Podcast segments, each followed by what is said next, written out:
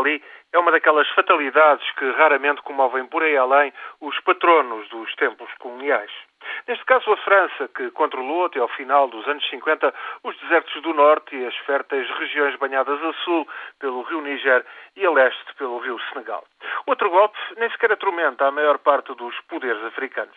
Mas desta vez é um pouco diferente ainda que de momento o cenário seja trivial. Desordem na capital, em Bamako, onde tropas amotinadas emitem comunicados pela televisão e pela rádio entre saques e pilhagens, enquanto se desconhece o paradeiro do presidente Amadou Touré. Por sinal, estavam marcadas para abril eleições em que Touré, chegado ao poder noutro golpe, em 1991, se preparava alegadamente para deixar a presidência. A diferença neste golpe do Mali é que se estava mesmo à espera que acontecesse. No norte desértico, fortalecia-se a revolta dos Tuaregs. O exército Mali sofria derrota atrás de derrota ante os rebeldes, entre os quais se contam muitos mercenários que combateram na guerra civil da Líbia. Cada vez mais refugiados dispersavam-se e dispersam-se pelos países vizinhos, Mauritânia, Argélia, Níger, Burkina Faso.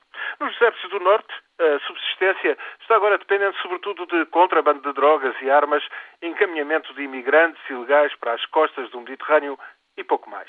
Campeiam bandos que se proclamam fiéis à Al-Qaeda ou outros fiéis do radicalismo islamita.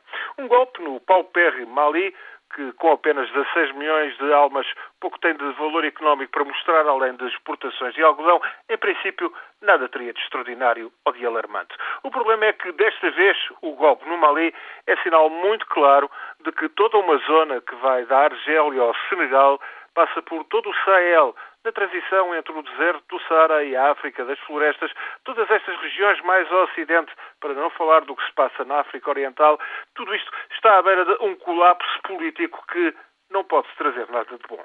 É por isso que, desta vez, o golpe no Mali não caiu na trivial indiferença.